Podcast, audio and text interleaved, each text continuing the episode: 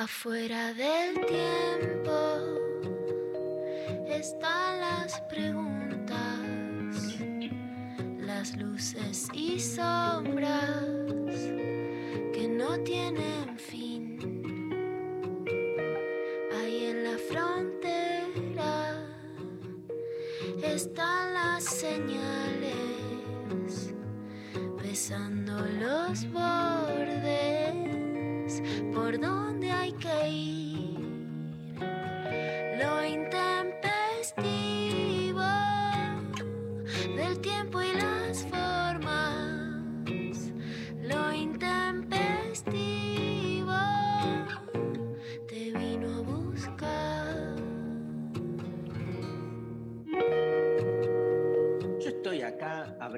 programa y en el chat de lo intempestivo, el señor Pablo González manda una noticia que dice, insólito, un jardinero encontró un pene en la casa a la que fue a cortar el pasto. ¿Encontró pasto en la casa en la que fue a cortar un pene o encontró un pene en la casa en la que fue a cortar un pasto? ¿Cuál es la relación entre el pene y el pasto? La P, Sí, que es la de Perón, la de pelotudos también. además. Escúchame, este, gracias Pablo por empezar Muy así. sencillo, el, el temor al corte y la castración, claramente, ¿no? Sí. Me mata el insólito, Pecker. Insólito. Insólito, insólito, porque es. Bueno, Bueno, buen, día, buen día. toda- ¿Cómo están? todas estas cortapenes que vienen a sacarnos todos nuestros derechos, tenemos que volver a ser leones y que nadie más nos corte el pene. Encontró, encontró. ¿La leíste la nota? No. Encontró un pene. Sí, sí. No cortó él. Lo encontró ahí en el. Lo encontró cortado. Lo encontró- Claro, pero es porque Lo hay, encuentra. hay una Solo. horda de cortadoras de pene que esconden penes en los jardines a los que van los jardineros a recuperar los penes perdidos. Los arrojan, ¿viste? Los tiran como. Sí. Van pasando y. Los penes perdidos me gusta. Yo no le veo nada insólito. Para mí es lo más común del mundo. Encontrarse un pene por lugares. Ponele. Bueno, acá estamos como locos. ¿Quién, quién tiró ese mensaje, el salón de los penes? ¿Quién va a ser? Sigue Pablo González, con- que también es con la P. Sí. ¿Vos decís que este, tenemos que cambiar la consigna a partir de esto? No, claramente Sí, no. algo. como- No, no, porque hoy tenemos. ¿Dónde arrojarías tu pene? Claro. sí. Hoy tenemos una entrevista hermosa con Fero Soriano, un, un gran periodista, un amigazo, este, que publicó un libro hace años ya, llamado Marihuana, de Manuel Belgrano a no me acuerdo quién, pero digamos, como que hace un rastreo, son creo que 27 crónicas, donde va haciendo un rastreo de la cuestión del cannabis a lo largo de la historia argentina. Me mató lo de Belgrano, lo primero que le voy a preguntar es este, cómo ya... Este, igual es, es esa parte de, la historia de los próceres, no creo que se cuente en las escuelas, ¿viste? Es, es increíble. Lo que los hace más humanos y más próceres, en realidad en un sentido más copado, es lo que en general se, se anula. Pero bueno, este, me parece que detrás de, de- de discutir... Le podemos preguntar a Felipe Piña. La tengo a mi hija Uma en el living, está estudiando, viendo a Felipe Piña. Este, me parece que detrás de la cuestión de la, de la despenalización de la, de, de la marihuana, este, se juega también este tema de cómo se construye en una sociedad el límite entre lo legal y lo ilegal, ¿no? Este, y aunque parezca que no tenga que ver, yo lo, lo- lo refiero, pero directamente con lo que finalmente fue la promulgación de la ley del aborto, porque también en el aborto se jugaba una construcción de qué es lo legal y qué es lo ilegal, ¿no? Digo, en el fondo, este, eh, la relación entre el derecho, la justicia, los cuerpos, las asimetrías, los privilegios también, este, y, también los imaginarios, digo, así como ha habido y sigue habiendo, seguimos escuchando en sectores ultraconservadores el imaginario de lo que genera el aborto este, en, en quienes se lo practican. Con la marihuana pasa algo parecido, ¿no? Esta idea de, de que el que fuma un porro es básicamente un delincuente, ¿no? La idea esa de, que me parece que es lo más importante que trabaja Fero y que vamos a hablar con él, que tiene que ver con la criminalización del consumo de, de marihuana. Bueno, un temazo para hoy, este, y la consigna este, tiene que ver con eso, ¿no? Pecker este, nos propuso, no sé por qué asociaste, Pecker, este, la marihuana al, al relax, ¿no? ¿Cómo es la consigna, Maru? A ver. ¿Con qué cosas te relajás o desconectás? O por ahí te concentras más con. Bueno, pero Con un- la propuso desde No, ese obvio, lugar, desde- obvio. no, no- Sí, como no, no medicinal, recreativo. Sí. No, Y a yo- todos nos cuesta ese momento en donde decimos, bueno, ahora desenchufo. Si trabajas en tu casa más, si trabajas mucho más, si sos tu propio explotador y esclavo mucho más, en mi caso. A mí siempre me costó mucho como relajar la cabeza. Hago un chiste ahora, que por supuesto no digo que, que- que sea gracioso, pero está la droga, la burundanga, que hay una serie, ¿no? En donde, bueno, haces lo que, lo- digamos, sos un títere de ti mismo o de los otros, etcétera. Y entonces muchas veces pregunto, bueno, ¿cuál es tu burundanga? O sea, ¿qué es lo que te desconecta la cabeza? Claro. María, ¿qué es lo que te desconecta la cabeza? una película.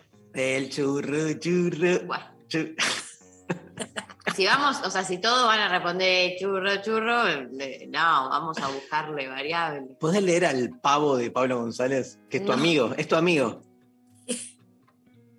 Buah. Me relajo buscando penes en frascos en los jardines. ¿Por qué, está tan, con penes, Pablo, muy-. ¿Por qué está tan obsesionado con.? viste que ahora todo es en frasco. Yo voy a decir, enfrascame el pene. Pero no Ah, te lo bueno. quiero enfrascar, no te preocupes. Vos no se decís como-. No vamos cortando penes por ahí, ¿no? Vos, vos decís como el. De Como construir el- no es cortar pene, vamos a tener que aclarar, Darío. Vos, vos decís ¿Cómo como, que no? como la chocotorta en frasco. No, como la empanada en Claro, la frasco. limonada Claro. en frasco. Garcha Bueno. en frasco. ¿Qué decís, Maru? ¿Películas? ¿Una así? Sí. Por ahí. Sí. A, a mí lo que me pasa con las películas y las series, este, no sé vos, Pecker, pero a mí lo que me pasa es como que me engancho tanto, ¿viste? Que no es que me desconecto en el sentido, no es que me relajo, porque de repente me pone muy nervioso. poner- veo una serie como que me engancho mucho Claro. con la historia y entonces Pero te, pero te desconectas de la realidad o no. sí, sí, sí, paso a Yo conectarme soy con otra cosa. Digo, entonces. Por eso no me gusta ver cosas tristes o no me gusta ver, o sea, no miro muchas cosas sobre las que trabajo porque para mí es como seguir trabajando, digamos, porque lo Claro. vivo completamente comprometida. Pero Total. como lo vivo comprometida, me desengancho de mis propios pensamientos, que es lo que quiero, irme de mí misma. Mi Hay- burundanga claramente son los culebrones, claramente. Yo estoy pensando más en, en lo que te provoca como vacuidad, ¿viste? Eh, algo más zen, como qué es lo que me permite dejar de pensar. Va, yo la interpreto así, la, la, la, la consigna, la llevo para ese lado. Y por ejemplo, andar en bici. Yo no soy de los que cuando estoy andando en bicicleta estoy pensando en la agenda o en, no sé, la clase de mañana. Nada, desconecto. Siento ahí el cuerpo, el manubrio, las patas, el movimiento, el viento. Es como una forma de, de desconexión. Bueno, dicen que neurológicamente, justamente como tenés que pensar en la bicicleta, despejás la mente de, los pensamientos. Total, total. Bueno, pero hay, todo un, debate también, le vamos a preguntar a, a Fero y todos pueden opinar, digamos, este, obvio, eh, hasta qué punto, digamos, la marihuana en su consumo recreativo genera desconexión, relajo o genera más bien concentración, mayor percepción. Viste no está muy claro, no es que vos tomás una postura, aparte eh, es un tipo de, eh, la marihuana genera, digamos, este, como experiencias muy distintas también de acuerdo a la, subjetividad de cada uno, este, psicológica y física también. Eh, así que bueno, va a estar bueno. Este, ¿A dónde nos escribe? ¿Qué, qué hay? ¿Qué, qué, Once. qué regalamos? ¿Qué, qué sorteamos? Este, ¿Churritos? ¿Qué? ¿No? Unos churros con dulce de leche. Bañados con chocolate. Y ¿Te imaginas? yo te estoy, Pecker, te digo, en dos segundos se consigue eh, unos churros. Putita golosa de churro. A mí me regalaron la semana pasada muffins, media luna, y trufas. ¿De cannabis? Sí, Mira, putita golosa recargada. Sí. siempre contás todo lo que te regalan. Mirá qué casualidad que no contaste esto. Porque Siempre compartiendo todo, siempre, ay, si querés te mando una canción, no, no sabes qué rico, no, ya te, te- estás, Canuta, estás en tu casa, te voy a mandar. ¿Y ahora? te mando una moto. ¿Y la moto dónde está?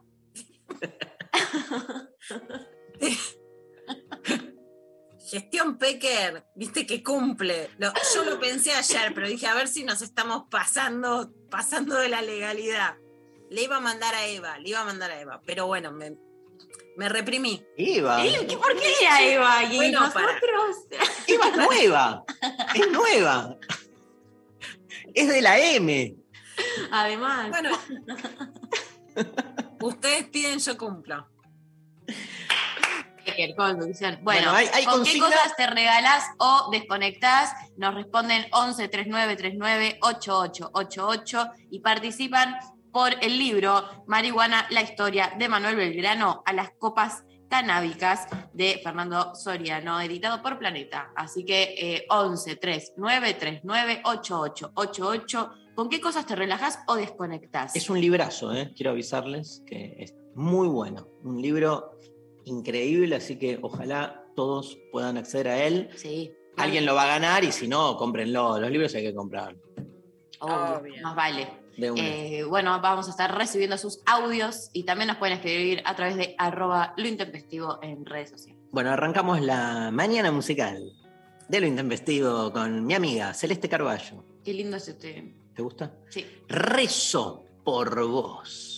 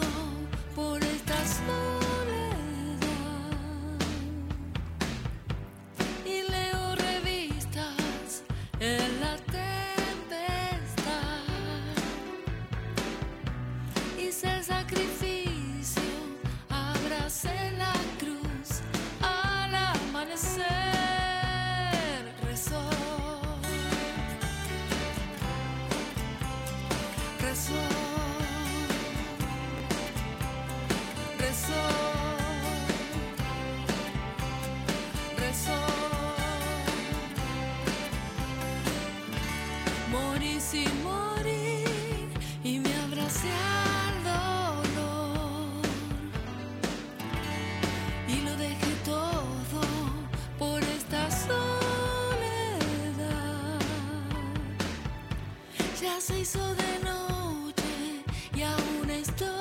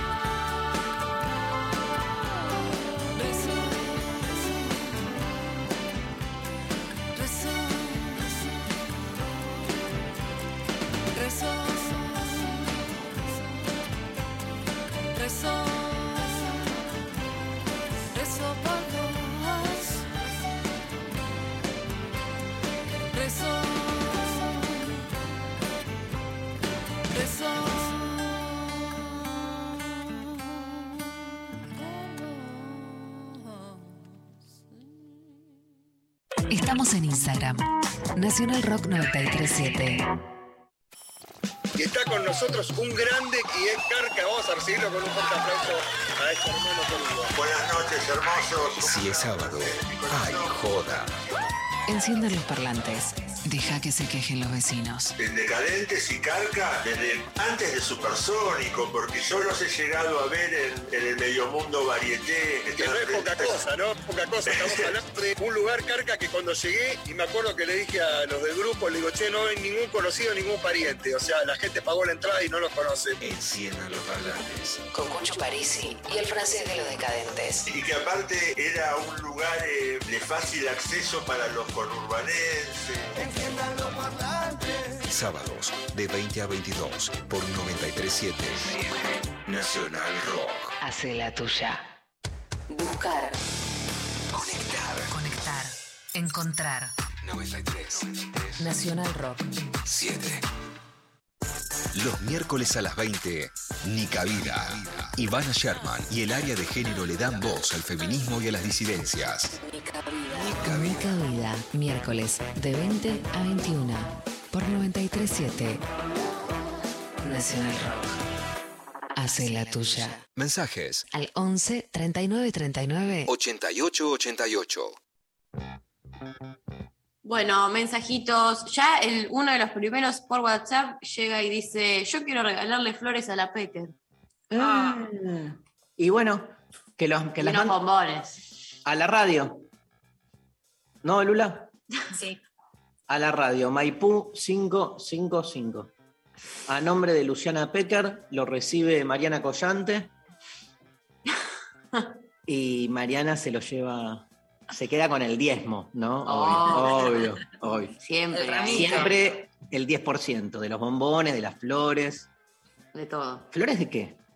De bajo. Ah. Mis favoritas son los jazmines. Pero, bueno, no, soy amplia, lo que venga. No tengo problema. Muy bien. Eh, acá nos dicen eh, yoga, dice Daniela. Sí. Re. Es, ¿no? Sí. Vos has hecho yoga, Sí. pero te, te desconectás o te quedás ahí medio. Todo lo que sea corporal y Lográs. accionar el cuerpo y respirar. eh, sí. Tu profe de gimnasia dice que sos muy disciplinada, que se te ve como. Sí, sí, Sí. la verdad que sí. No esperaba menos de vos, María. Vamos. No, no, pero, eh, pero mal, como que me gusta eh, siempre cumplir lo mejor posible con el ejercicio. El yoga, el yoga desconecta bastante. Porque te concentras tanto en las posiciones, en las posturas, que logras como evadirte un poco. Sol dice ejercicio de respiración. Re, Sí. Entras en un trance. Sí, me cuesta más. onda. A mí me cuesta más respirar. Es como me, me aburre, ¿viste? El- la respiración, estás ahí acostado, empezás a respirar y. Me pasa igual. Pero hoy hice una práctica que me recomendó Gaby del Conex, o sea que la conozco por vos, que tuvimos una charla el año pasado que me contó lo que hacía ella y me flasheó y hoy logré hacerle caso, hice la primera vez y me gustó. Ah, bueno. ¿Drogas? Puede ser. Paula dice por Instagram, programas de mierda como el Doctor Milagro. Bueno, es cierto que cuando ves la mal llamada, digamos, a esta altura, TV basura, Sí. te, si, te, si te entregás, si te enganchás al boludeo, son muy este, como cautivantes. A mí me toman, por ejemplo, hay un programa que este, María no lo puede creer cuando yo lo veo, que me vuelvo loco, que es Bienvenidos a Bordo, el programa de Guido Casca, No donde hay nada, es una cosa increíble, no pasa absolutamente nada, pero yo estoy como un tarado No, pero lo peor es que, eh, que te cause tanta gracia. me causan gracia los chistes malos, pero aparte cuando, no sé si sigue, porque hace mucho que no lo veo, pero cuando la gente quiere sacar el lingote de adentro del coso eso y no puede, digo, ¡no! ¡Uh! ¡Ah! Como, ¿entendés? Un horror. Acá Mariana tiró caso cerrado. También. Gran programa. Mariana, vos tenés algo de la doctora Polo, ¿eh? Tenés algo. Por eso te sentís como identificada con, con la doctora Polo, que es colombiana, ¿no? Pecker, me parece. ¿Lo viste caso cerrado alguna vez? No. O sea, sé de lo que estamos hablando, creo, no, no es colombiana, eso es más latino. Creo que es puertorriqueña, Ah, mi- miamiense, digamos. Creo que es latina- mayamiense. Latina más gusonense. Bueno, hay, Hay hay audios. audios, hay audios. A ver, ¿qué nos dice la gente?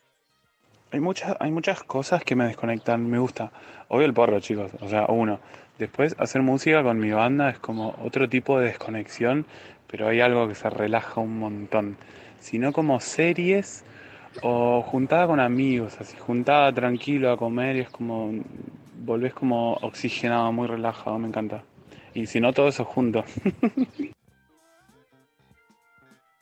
Me- me sumo. O sea, estar con amigos, fumar porro, ver una serie. Sí. Na- ¿Nadie tira garchar? Por ahora no. Nadie. Mira. A mí lo que pasa es que, bueno, viste, hay faltante, hay escasez. Pero si no, es lo que tiene de, gra- de gracia. Para mí, que desconectás la cabeza. Sí. Las cosas que te hacen gritar son las que te desconectan la cabeza, porque no te estás reprimiendo. Como Eso jugar lo al logro. tenis. El sexo y jugar al tenis. Cuando en el tenis grito, que es que me... Pero no grito falsamente, ¿entendés? No te la hago, no te la estoy fingiendo. No soy una actriz porno jugando al tenis. Cuando grito que es que posta me costó mucho y grité, bueno, ahí saqué todo. Me encanta. Acá por Instagram nos mandan bañarme con música. Ah, Re lindo. Sí, total. Eh, Prender el fueguito para el asado y toda la ceremonia relaja. Pablo González se fue como civilizando a lo largo del- de los minutos. Empezó con meter penes en un frasco y ya estamos con el asadito. ¿eh? El- es el giro conservador. no, estamos asistiendo en estos 15 minutos de la micro actitud de Pablo González a la Argentina de los últimos dos años. Increíble. Acá nos dicen también, me relajo escuchándoles a ustedes y hoy un lujo con Faro Soriano, siempre iluminando el camino. Abrazos para todos. vamos. El Otro- agua, otro audio. relaja el agua. Hermoses. Yo me relajo muchísimo en la ducha, hirviendo. Es como que entro en una cápsula de la cual no quiero salir.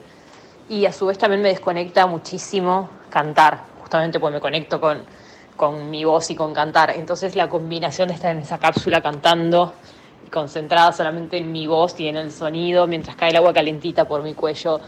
¡Ah! Hermosísimo. Nada. Besitos a todos. Me mató el ah.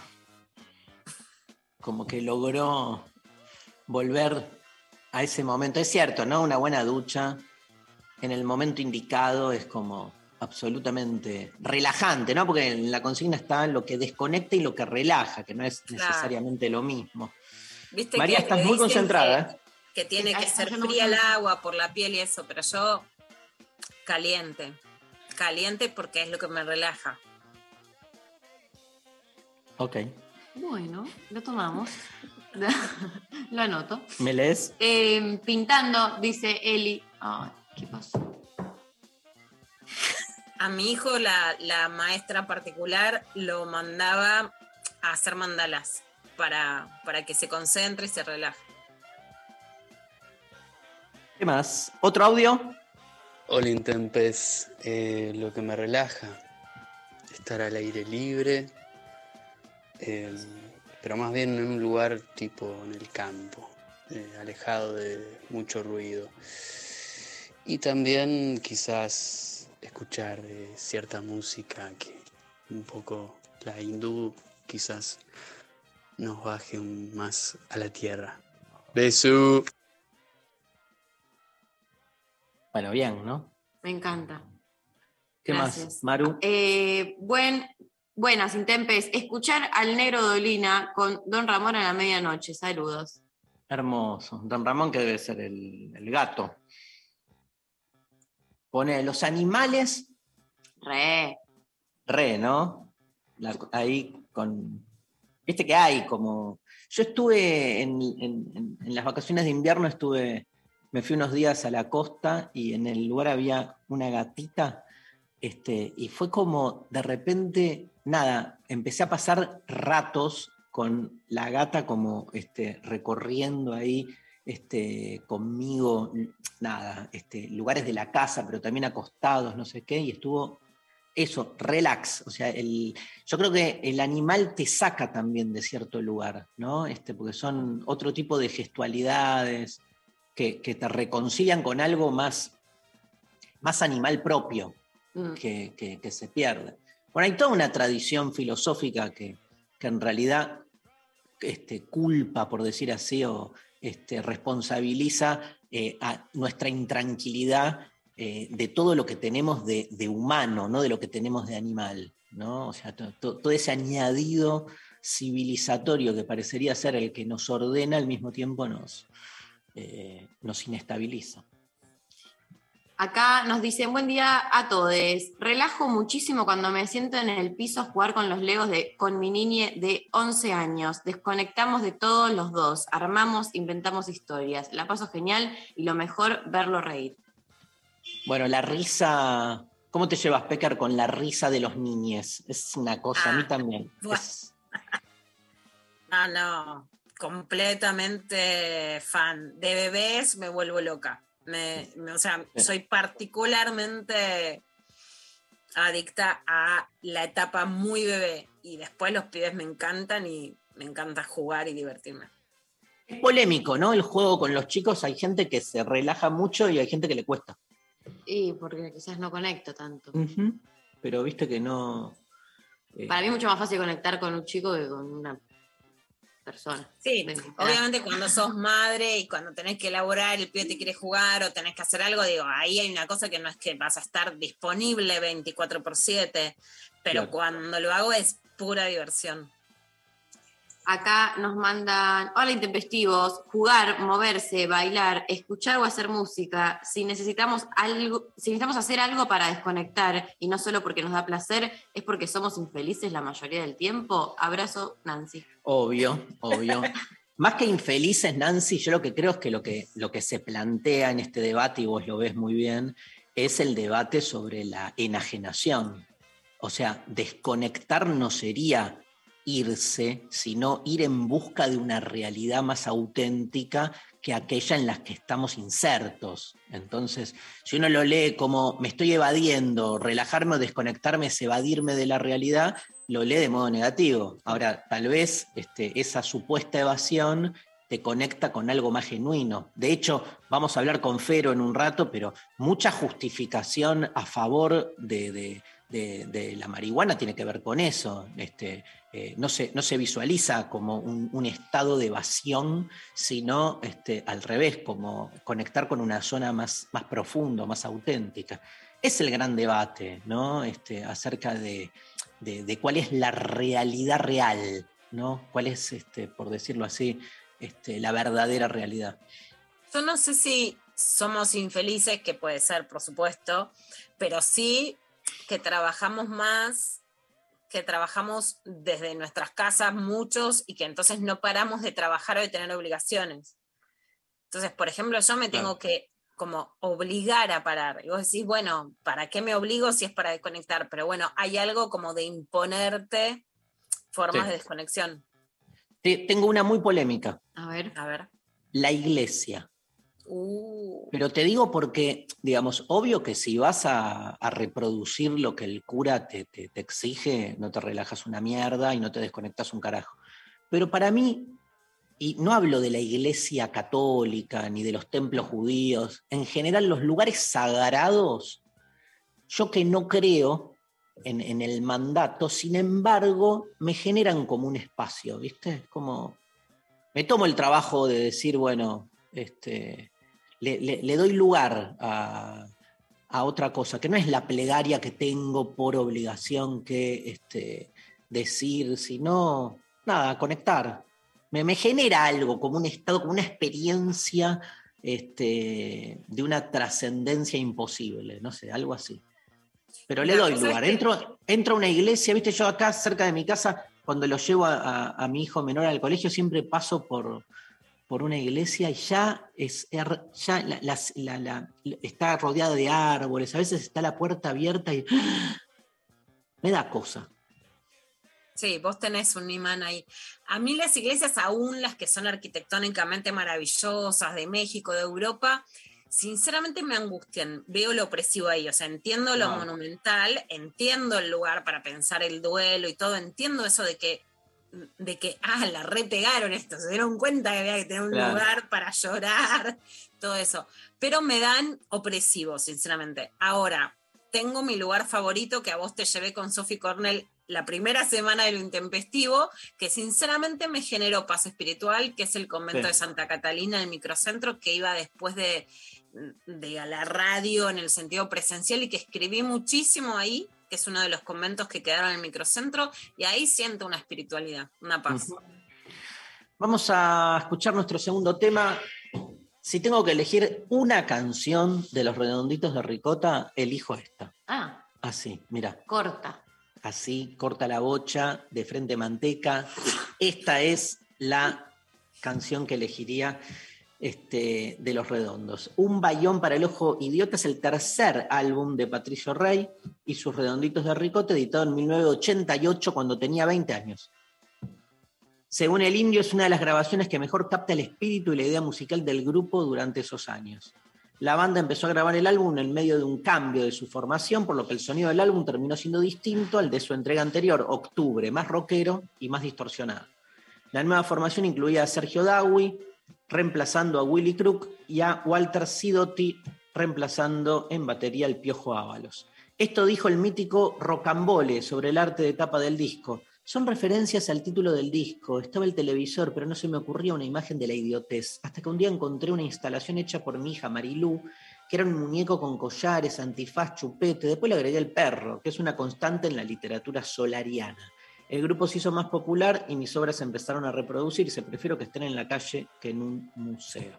Rocambole hablando del arte de tapa de este discazo, un bayón para el ojo idiota. Y vamos a escuchar una canción emblemática que este, cada uno la puede interpretar por donde quiere, pero este, para estos días, ¿no? De, para estos días que estamos viviendo, eh, nada mejor que escuchar estos tiempos de plumaje blanco, vencedores, vencidos.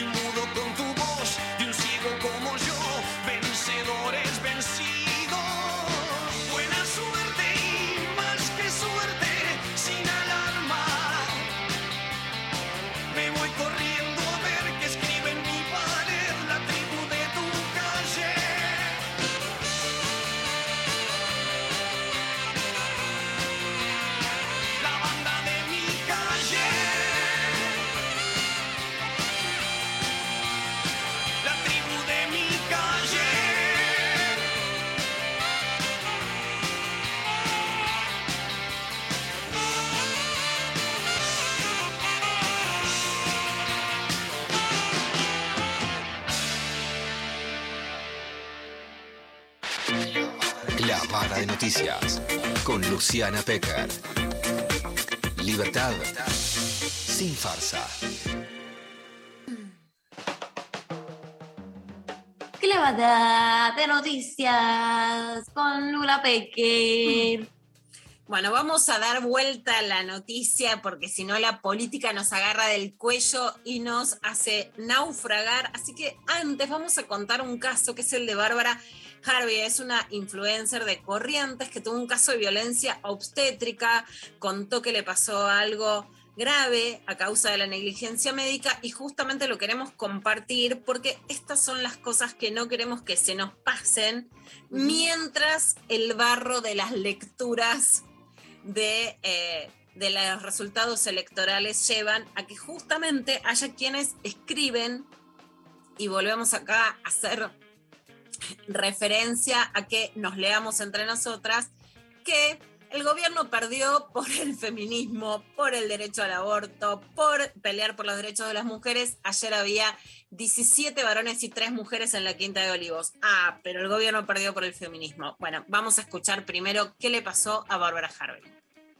Hola, eh, soy Barbie Harvey eh, y eh, les mando este audio para contarles un poco lo que, lo que pasó estos últimos días y lo que viví este tiempo desde que nació Joaquín, es mi hijo más grande.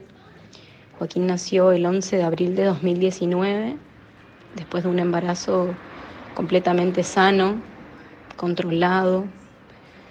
Eh, yo tuve un embarazo de bajo riesgo, sin antecedentes de enfermedades familiares ni antecedentes propios. Eh, Joaquín nació deprimido, sumamente deprimido, después de un trabajo de parto bastante largo. Nació sin signos vitales, eh, se lo tuvo que reanimar, se lo tuvo que intubar, tuvo que ir a respirador, estuvo 60 días en neonatología y fue un chico con, con una falta de oxígeno severa al momento del nacimiento que obviamente eso se notó por la forma en que nació. Una falta eh, severa de oxígeno. Si no, sí, no te digo que es ausencia directamente. Em, a raíz de esto que me pasó, bueno, estuvimos mucho tiempo eh, en hospitales, yendo a médicos, interconsulta, de acá Corrientes, que somos nosotros. Después nos fuimos a Buenos Aires, estuve internado en el Garrahan, donde le hicieron un montón de estudios. Después estuve internado en la Trinidad, donde se hizo más estudios, cirugía. Y durante todo ese tiempo que, que, pasó después del nacimiento, que fue un trauma para nosotros, nos abocamos de lleno a Joaquín, a sus terapias, a sus consultas médicas, a pelear con la obra social, a pedir su medicación, su equipamiento. Y durante todo ese tiempo mi familia siempre me, me quiso apoyar en las decisiones que yo tomara, con mi marido, obviamente, como familia. Y en ese momento no me sentía preparada como para afrontar, eh, comunicar, digamos, o hacerlo público todo esto, porque no estaba lista para responder a eso. Entonces fue algo que lo guardé y solamente enfrenté sacar a mi hijo adelante, que, que él pudiera mejorar, que, que estuviera bien. Yo dejé eso de lado.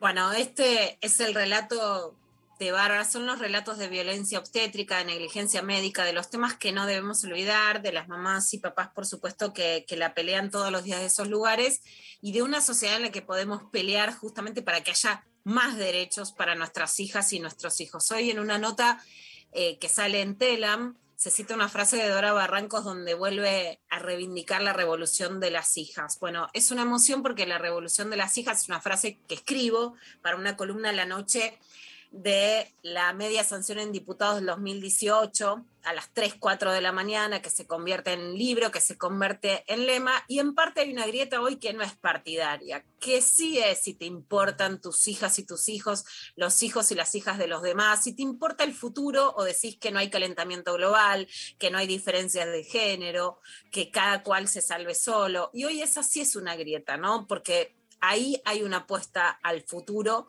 que me parece que es absolutamente diferente. Nos vamos a meter ahora sí con, con la política más electoral en tiempos tan convulsionados y lo que dijo ayer el presidente Alberto Fernández, desde Bursaco anunció la puesta en marcha de 25 obras públicas y le habló a los que no votaron al oficialismo. Y yo les pido a los que nos votaron, muchos deben estar aquí, gracias por acompañarnos, gracias por confiar en nosotros. Gracias compañeros de la UOCRA que los veo allá. Feliz de ver los cascos otra vez en la cabeza de ustedes. A los que no nos votaron, les pido por favor que piensen que la Argentina merece algo mejor que lo que nos pasó hasta el 2019. Definitivamente merece algo mejor.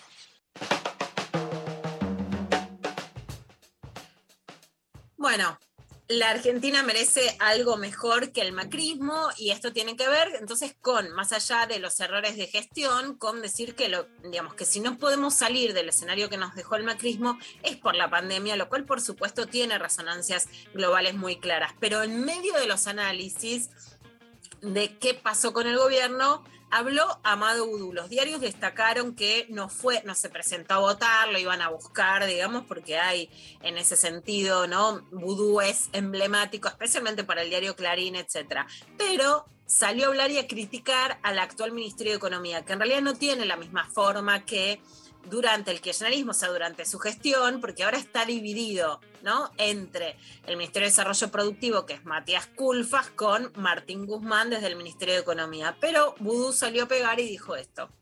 Lo necesario son las medidas de impacto inmediato. Ahí necesitamos, entiendo yo, un shock distributivo. Lo otro tiene que ver con los salarios. El presidente lo dice una y otra vez. Los salarios le tienen que ganar la inflación. Bueno, pero esto no sucede. O sea que hay un problema instrumental que no se condice con la decisión política de- del presidente. Y ahí eh, juega un rol central también el tema de la tasa de interés y de lo que viene sucediendo con la LELIC. eh, porque parece que hay problemas para la emisión cuando es para distribuir en la población y no hay problema cuando es para que los bancos cobren los enormes intereses a través de esa otra bomba de tiempo que dejó el macrismo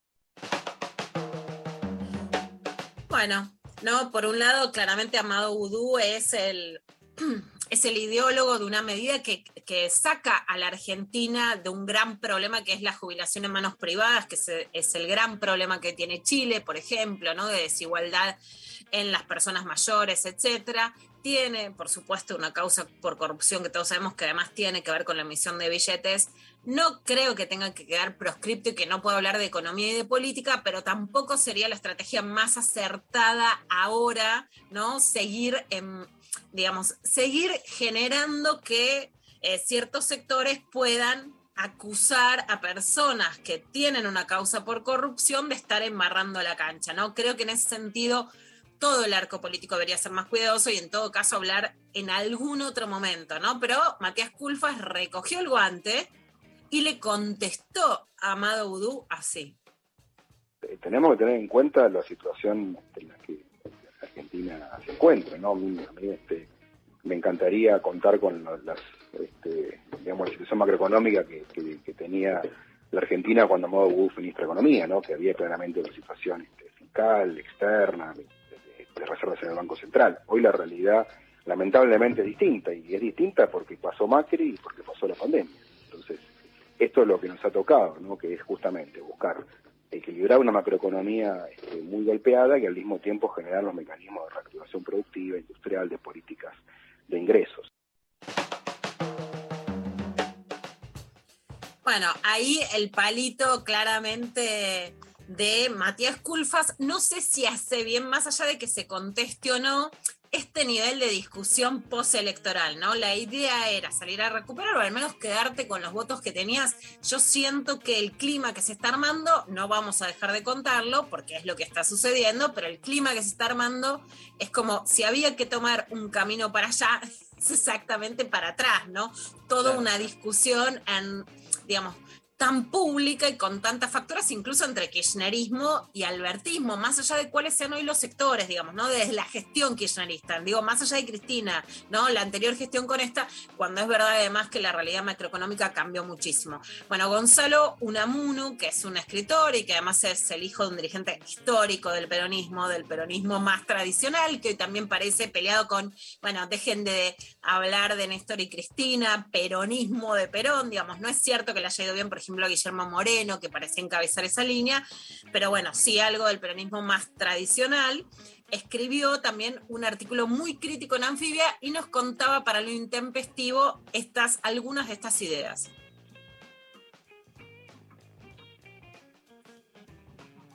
Me parece que eh, lo que vamos a escuchar otra cosa, ¿no? Ah, Seguimos bueno, por, por otro lado. Pasamos y, y después lo escuchamos a Gonzalo.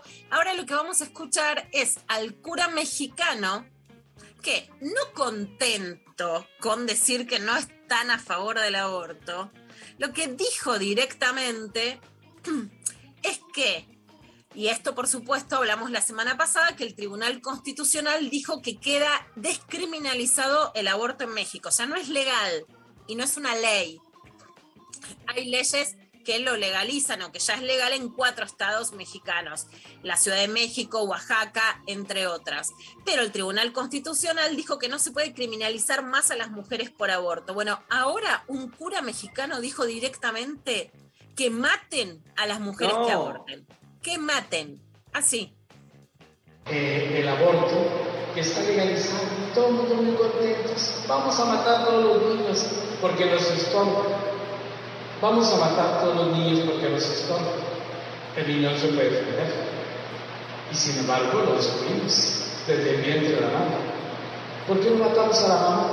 Que tampoco va a servir para nada. Una mujer que aborta ya no sirve para nada. Está hueca. Moral, física y psicológica. Una mujer que siempre va a estar amargada. Una mujer que a lo mejor no va a volver a tener hijos. Y entonces va a reclamar a Dios. Hermanos, ¿cómo estamos viviendo los católicos? Hoy, Cristo nos pregunta, Bueno, la verdad es que es brutal, ¿no? Lo que pasó Tremendo. con este sacerdote de la iglesia La Salle en Monclova, que es Coahuila, que es justamente uno de los estados donde, donde se legalizó el aborto. El sacerdote se llama Lázaro Hernández de la iglesia La Salle en Monclove. ¿no? Lo que dijo es, las mujeres que abortan no sirven para nada. ¿Por qué no matamos a la mamá? Bueno, por supuesto que esto de religioso no tiene nada. Yo les voy a contar que con mucha ingenuidad, en el encuentro que hubo de mujeres en Tucumán, que fue un encuentro muy fuerte, en ese momento las mujeres eran enviadas por la iglesia a lo que se llamaba romper los encuentros. Por eso después las comisiones no se llaman para discutir el aborto, sino para discutir las estrategias de la legalización del aborto. Pero viene un grupo antiderechos que yo me pongo a discutir y con inocencia todavía argumentativa le doy las cifras de la mortalidad materna en Argentina. Y una mujer católica me dice, no me importa, si abortó que se muera. Te puedo asegurar, Mari, que desde ahí que a mí me cambió la vida y la militancia, porque cuando entendí que no les importaba, ¿no? Hay como un punto de ingenuidad en donde vos coincidís en el derecho a la vida. Cuando te das cuenta que no les importa la vida de las mujeres, por supuesto que subís porque decís, si no nos defendemos nosotras, no propia existencia, por supuesto que no les importa que moramos. Ahora, en este caso no es que te mueras en la clandestinidad, ¿no? Con el perejil, imagínense la realidad de México. la, la crueldad de los, de los métodos ancestrales y las posibilidades de muerte que eso genera en la clandestinidad. Hubo una exposición en el Centro Cultural Borges sobre la criminalización del aborto en México, que es realmente muy impresionante sobre los métodos que se utilizan. Pero esto es que directamente maten a las mujeres. Bueno, y siguiendo con algunos de estos debates, allá llegamos a contar al final del el programa el ataque homofóbico que sufrió Leo García en General Rodríguez. A la tarde en Radio 10 habló con Jorge Real y esto le decía. Tengo nada quebrado, no tengo nada, nada mal, puedo seguir adelante, todo se va a cicatrizar, lo que quedó herido. Pero bueno, también está bueno eh, está bueno reflejar esto. Fue un acto de, de homofobia. Y me parece que ahora que dentro de poco viene todo de vuelta el, tema de la igualdad, el LGTB y todo esto, creo que estos casos hay que sacarlos bien afuera porque eh, si no, qué sé yo, em, eh, viste, es, eh, pasa, pasa, pasa todo el tiempo y pasa con gente que no es conocida y no pueden hacer nada, pasa con, con chicas trans, pasa con chicos gays, pasa, no sé, viste, siempre son, son casos que pasan y me tocó a mí como le podía pasar a otros. Sí, tengo cierto temor de, por ejemplo, porque hoy te a así, no me dice denunciar, denunciar, denunciar, denunciar, pero bueno, viste, anoche fue, fueron, fue, fue un, me cagaron a palo y después pueden sacar un chumbo, viste, también. Por eso. Porque, viste, si sabemos cómo se vive en este país y en la situación que estamos con la inseguridad, cualquiera tiene un revólver como si, como yo tengo una guitarra acá en mi casa, el otro tiene un revólver como si nada. Entonces,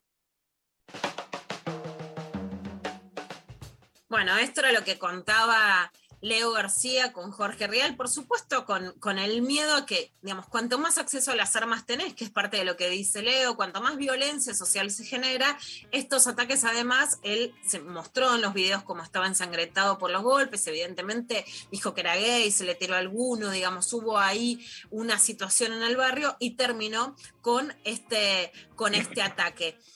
Vamos a escuchar ahora algo para ponerlo en contexto, ¿no? En España este año mataron a un pibe al grito de maricón. Esto generó un montón de protestas y también de, digamos, de diferentes señalamientos, incluso de, su familia, que decía, bueno, este, a lo mejor no quería decir linealmente que él era gay, pero sí, los que lo matan, lo matan al grito de maricón, que es el caso de Samuel Luis, y después eh, también sucede esta semana que le escriben, ¿no? En el cuerpo, como que también le generan, digamos, consangrado, etcétera, a otro pibe maricón. En ese sentido, el diputado socialista Arnau Ramírez hizo un recuento de los dichos de Vox, del partido de la extrema derecha que estamos comparando con el de Milei, yo creo que hay diferencias. Los grupos de extrema derecha se muestran menos homofóbicos, especialmente con la población gay. Son mucho más misóginos que homofóbicos en el escenario argentino. No quiere decir que después no se desaten. En el discurso hay menos homofobia.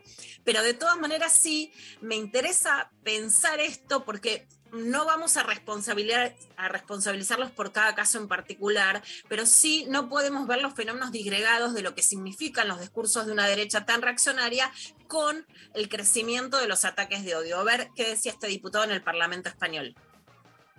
El orgullo gay es una caricatura y una jornada denigrante. Rocío Monasterio. Si mi hijo es homosexual, preferiría no tener nietos. Otra diputada de Vox. En España hemos pasado de dar palizas a los homosexuales a que ahora impongan su ley. Espinosa de los Monteros. El matrimonio es la unión entre un hombre y una mujer. Santiago Abascal. Los discursos de odio tienen consecuencias. ¿Ustedes se pueden imaginar lo que es tener miedo a darle la mano a tu pareja en público? ¿Se pueden imaginar lo que es tener miedo a besar a aquella persona que te gusta y a la que estás conociendo? Bueno, estos discursos de odio generan odio y además se extienden, ¿no? Ayer en las redes sociales, en, notas muy repudiables, intentaba culpar de la derrota del gobierno al feminismo, ocuparse la diversidad. Si había un centro de diversidad, decían, ah, con esto ahora sí vamos a ganar, ¿no? Se genera un aire reaccionario que va más allá de los grupos particulares y los discursos de odio generan odio. Es la experiencia que ya podemos ver en España. Así como la vimos venir lo que iba a pasar en la pandemia, ¿por qué no vemos venir también lo que pasa con los discursos de odio? Y ahora sí, recuperamos el audio de Gonzalo Unamuno, entonces lo prometido sobre este análisis de Gonzalo, escritor, hijo de un luchador peronista histórico, sobre también este análisis electoral que también pudo escribir y lo pueden leer en Anfibia. Hola Luciana, ¿cómo estás? Bueno, un placer saludarte este, y compartir con vos este, las apreciaciones de las elecciones del pasado domingo. Este, yo creo que en Argentina hace ya un tiempo están dadas las condiciones para un estallido social. Sin embargo, me parece que hay una férrea vocación democrática este, a través del voto que ininterrumpidamente la ciudadanía ejerce en las urnas desde el 83, lo que me parece un hecho auspicioso de- del domingo, pese a que aproximadamente un 32% del padrón no acudió a votar, pero me parece mm, lamentable, doloroso, ¿no? los resultados que, que arrojaron, que ninguna encuesta, ninguna boca de urna pudo prever, y bueno, que desnudan eh, que el gobierno de Alberto Fernández, ya en sus casi dos años de mandato, eh, no pudo enmendar ninguno de los problemas sustanciales, este, hablo de los heredados y de los adquiridos, ¿no? de, de un país que ya lleva muchos años en caída libre, sabemos lo que pasa con la pérdida del salario, del poder adquisitivo, del aumento de los precios, el costo de vida, la pulverización de la clase media, la mitad de la población bajo la línea de pobreza, el altísimo porcentaje de inflación anual, el incremento del trabajo informal, bueno, el, el manejo del sistema educativo durante la pandemia y cosas irrisorias como el festejo de Fabiola Yáñez en, en la Quinta de Olivo, desatendiendo los protocolos sanitarios, son cosas que nos hicieron pagar caro. Eh, es muy preocupante el avance del fenómeno liberal al que para mí sorpresivamente nos tenemos que enfrentar otra vez.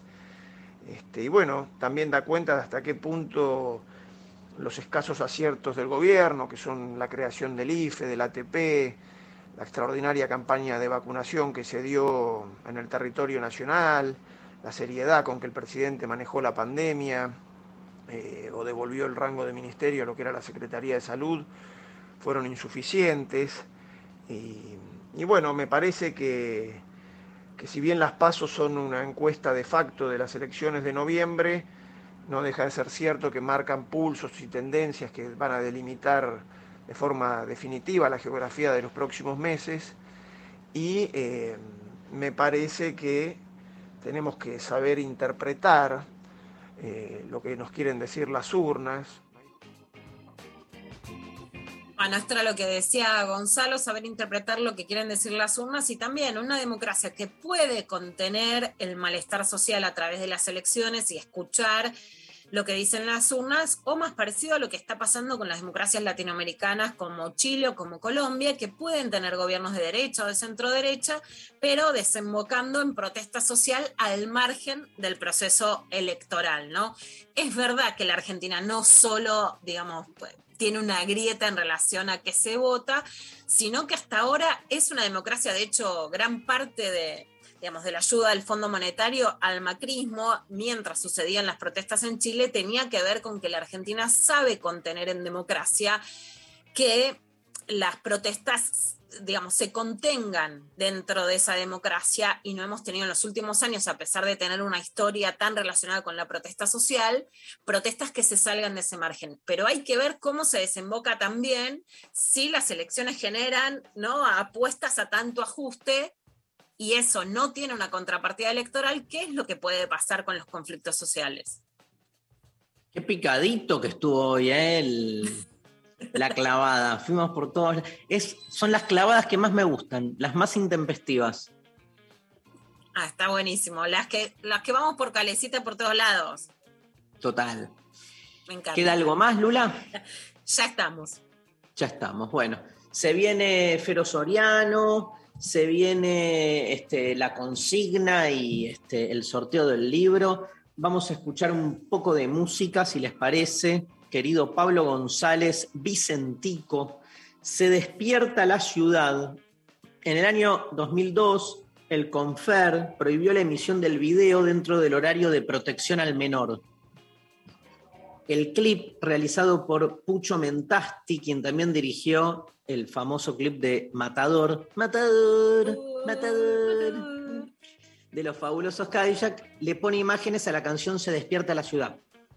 En el trabajo puede verse una coreografía de chicos de eh, la isla Maciel que tienen en las manos armas de juguete mientras bailan. En la mitad, los chicos disparan los revólveres sobre el cantante y es entonces cuando se descubre que son juguetes que lanzan agua. La letra de Se despierta la ciudad se referencia a la sensación de inseguridad en la Argentina que el cantante juzga exagerada y aumentada por los medios de comunicación.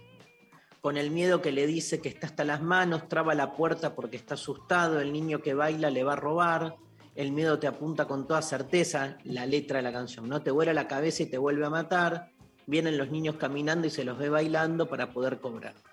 Esto comentaba Vicentico a página 12, aquel mismo año. Estoy empezando a pensar que somos un país de cagones. La del video es una realidad en sueño, en cierto punto freak rara. ¿Escuchás a mi amigo? No, lo escucho, chicos. Si vamos a votar a la derecha, me pueden parar los camioncitos con la contaminación ambiental. Tenemos una derecha inservible. Pero lo disfruta, ¿eh? Ahí lo recién lo vi con. Es el, el goce. El goce no. Tenemos que. Eso no es gozo, eso es perversión, ¿viste? No, no, Disfrutá no. vos solito, gritate a vos, hacé lo que quieras con tu vida privada, pero no me vengas a mí a gritar al oído, ¿eh? Aparte, más alto que Buenos nunca. Aires. ¿Eh? Más alto que nunca, como que le subió el volumen. Sí, no, total, ¿viste? Nos salvó la. Nos salvó el verde del semáforo, porque si paraba acá con el semáforo, hubiera estallado. Nueva York con tolerancia cero a pasar el camioncito. Dale, va- vayan a hacer. A ver, a ver, ¿por qué no gestiona bien esta derecha que te cuida de esto en vez de ajustar? Bah. Tremendo. Bueno, vamos a escuchar entonces Vicentico, se despierta la ciudad.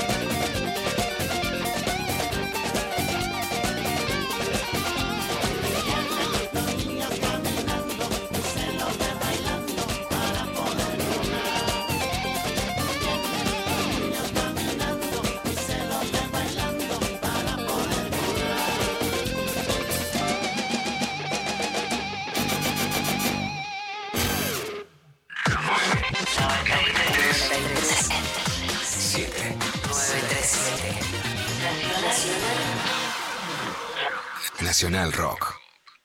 Los vinilos vuelven a sonar. Oro negro. Las frituras quedaron atrás.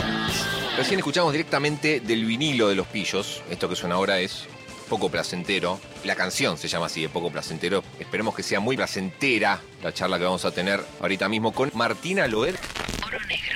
Me encanta que lo disfruten, que difundan también el escuchar vinilo, que es un formato alucinante que por suerte volviendo y, y- y tratemos de hacer que eso sea algo más popular y que no sea una cosa elitista. Sábados de 16 a 18 con Maxi Romero. Oro negro. Por 937 Nacional Rock. Hace la tuya. Quiero arreglar todo lo que hice mal. Solo más música. Dibuja tu estado de música.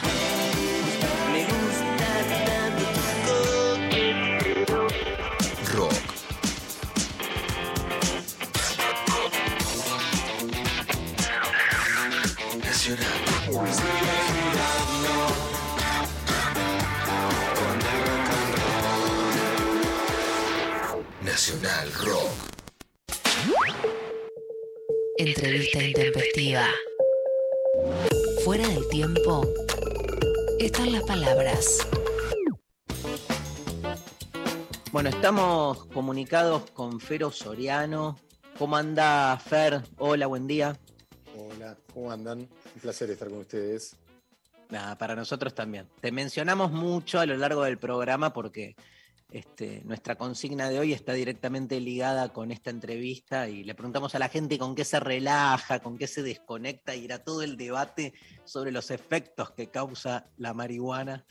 Eh, pero contarle a la gente que, bueno, además de ser periodista, que es digamos, tu actividad fundamental, trabajas en Infobae, en el programa de radio Un Mundo Extraño en Radio con Voz y columnista en C5N, donde nos hemos cruzado más de una vez. Me acuerdo también en tu libro sobre Independiente, que ahí nos, nos cruzamos. Este, y el librazo, este, Marihuana, la historia de Manuel Belgrano a las copas canábicas de Editorial Planeta, que estamos sorteando hoy. Eh, bueno, darte la bienvenida, eh, agradecerte tu presencia y bueno, este, eh, armamos un clip. Mariana Collante armó un clip con algunas declaraciones sobre la temática y, y- y la charlamos. ¿Lo escuchamos juntos? ¿Te copás, Fero? Por supuesto, avanti. Y obvio, obvio, me haces decís no, no. No, no, me yo- voy, me voy. Me voy, me aburre, no quiero hablar. En C5N me tratan mejor. ¿Lo escuchamos el audio, porfa? Cocaína, marihuana, éxtasis, churro, charuto. ¿De qué van las drogas? Las drogas deberían ir de conocimiento, amor propio y placer. Una cosa es fumarte un porro en Palermo un sábado a la noche con amigos y otra cosa es vivir en la 2124, en Zabaleta, y que te ofrezcan un porro. Bueno, agarra una regla y la medí también a la lagartija, ¿sabes? La marihuana es una droga. Sí. Sí. Y el ribotril también. No, no. Falopa. La marihuana yo no la considero una droga. Escuché que me dijo artista charutero. No creo en la demonización de las drogas, tipo esa droga es mala. Esa marca de primera, loco, te lo digo yo. Hablemos de todas las drogas. Pan, salame. Nos fumamos un porro entre familias de vez en cuando. Charuto es el que te gusta. Me parece muy bien. Churro, algunos le dicen churro, me parece, ¿no? No, no soy un especialista, me cuentan, me- ¿no?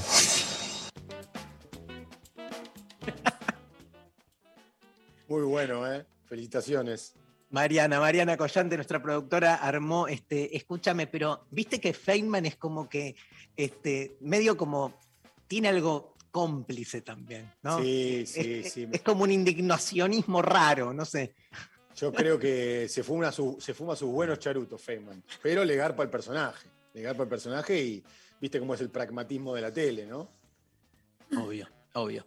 La- yo tal vez eh, tomo, después nos metemos con las declaraciones de Vidal, si querés, pero antes que nada, la, pregunta, viste como que hay dos tipos de justificaciones, ¿no? Una que es, en realidad, eh, la marihuana no es una, no es una droga, digamos, este, con la connotación social que se construye alrededor del significante estar drogado, droga, etcétera. Y el otro argumento fuerte es, si la marihuana es una droga, el ribotril también lo es, el vino también lo es. Son como la- la- las dos, los dos grandes modelos que intentan como de algún modo defender la libertad del, del consumo, la despenalización del consumo de drogas, ¿no? De marihuana. Sí, sí, me parece que yo estoy, creo que estoy más inclinado por la segunda porque como alguien, eh, una voz que no pude identificar en el, en el audio decía que el salame también es droga y me parece que, me parece, me parece que sí, yendo a la etimología de la palabra, eh, viene de farmacón, del griego, y, y droga, ¿no? Y que quiere decir Ah, veneno, no, te están corriendo con el griego, Darío. A ver, pará, Yo no sé nada de griego, solo estudié esto, ¿eh? Mirá Lo banco, lo banco. para- Pero digo, viste que quiere decir veneno y remedio a la vez. Claro, Entonces, tal cual. me parece que la discusión central está ahí, ¿no? En el significado de la palabra o en la etimología de la palabra. Eh, no me parece que, que, de hecho, o sea, decir que no es una droga me parece simplificarlo. ¿Por qué no? ¿Qué tiene de malo de última, no? Eh, anoche estaba viendo un, un documental espectacular que no terminé de ver, porque me empezó a pegar la segunda dosis de la AstraZeneca, pero sobre los hongos, sobre el, el poder de los hongos, ¿no? Y bueno, digo, la- el- no solamente el poder sanador, sino el poder que tiene en relación con la naturaleza. Eh, y, y me parece que, que- que, bueno, sí, es, qué sé yo, sí, es una droga, ¿cuál es el problema?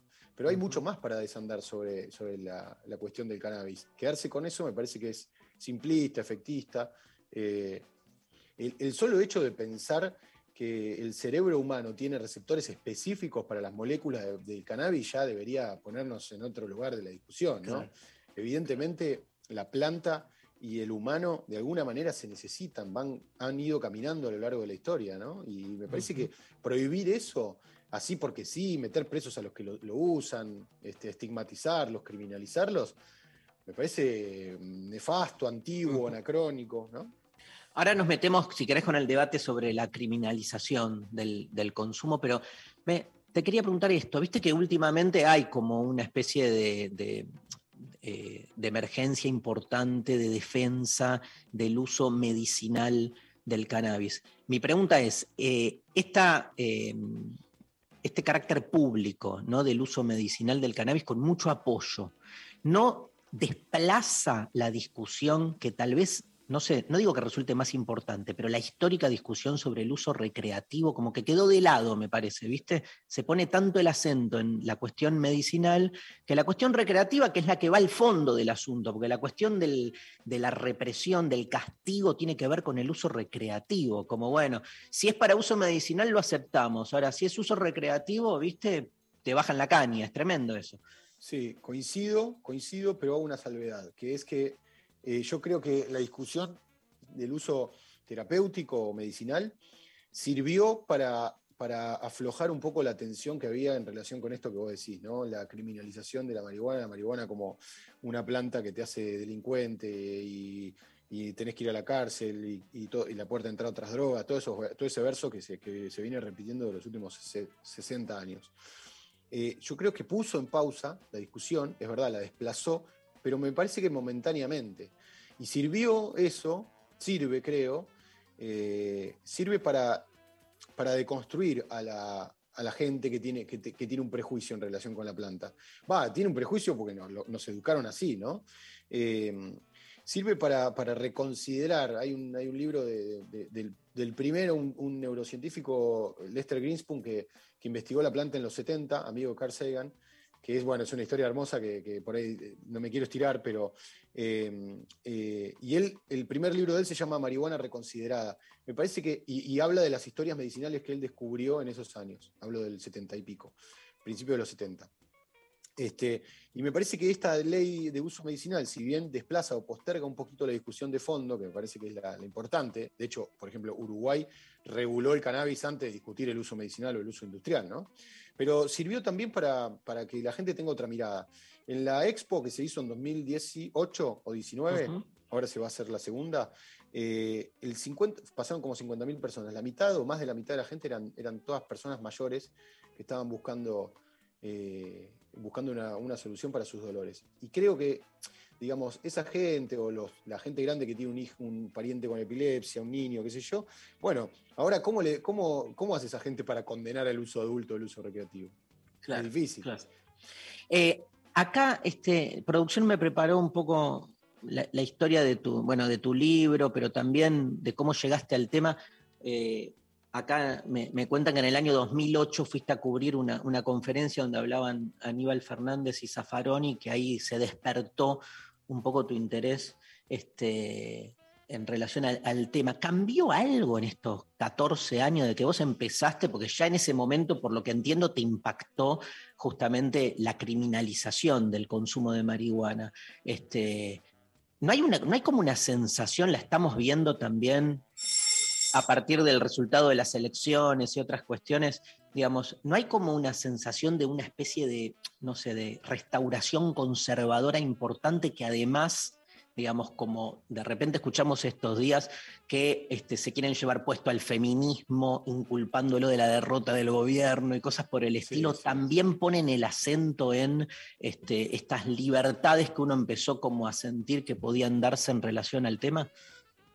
Puede ser, me parece que eh, es como que, bueno, está por verse. Eh, creo que eh, incluso los libertarios están a favor de la regulación y de la legalización. Son, regulación, regulación, regulación y legalización son conceptos diferentes, pero, pero me parece que, que no, que creo que creo que, que de los 2008 a, a- a esta parte lo que, lo que hubo fue una, una educación, ¿no? Se corrieron varios velos, varias cortinas en relación con el concepto de, de- de- demoni- demonizado de la planta.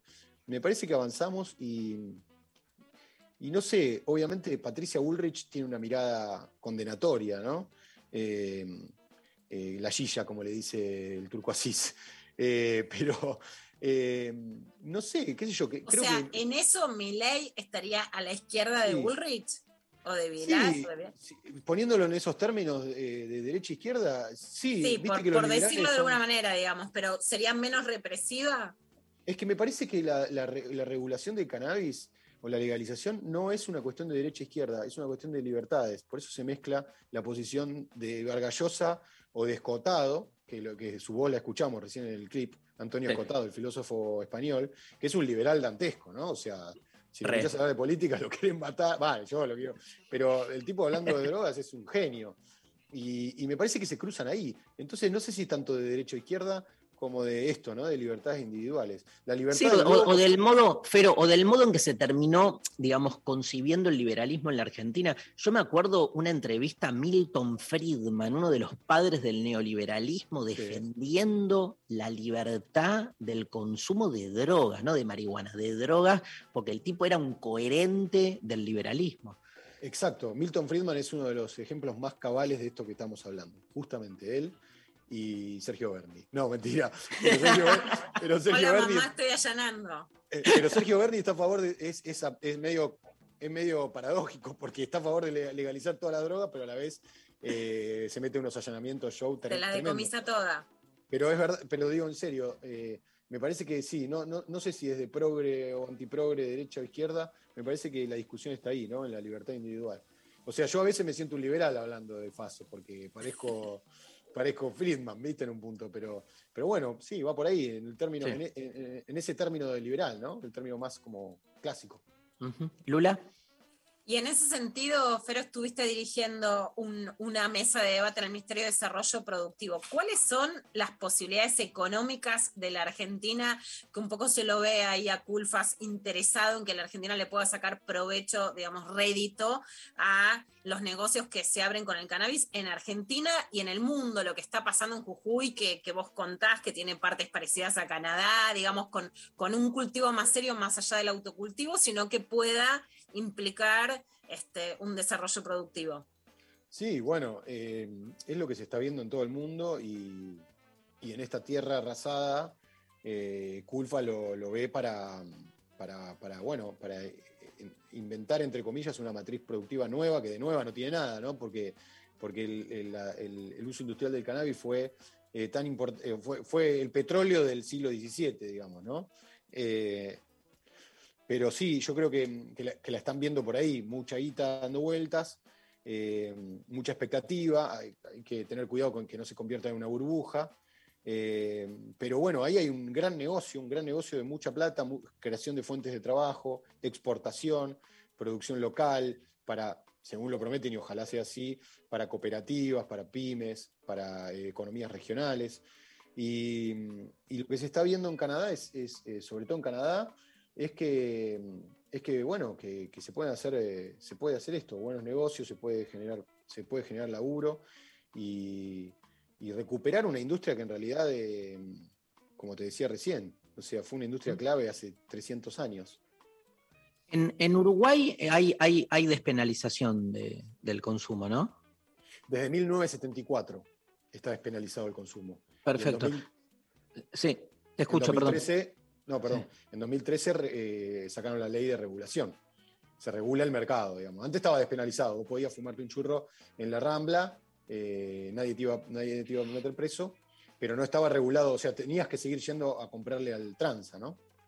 Claro, claro. Ahora pasó a estar regulado y por eso se puede comprar, digamos, este, de manera Claro. comercial.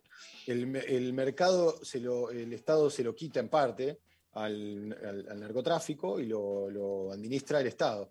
Entonces vos podés tanto eh, inscribirte como cultivador, asociarte a un club de cultivo, que ellos le llaman eh, clubes de membresía, y comprar eh, porro en las farmacias producido por empresas privadas que tienen una licencia otorgada por el Estado.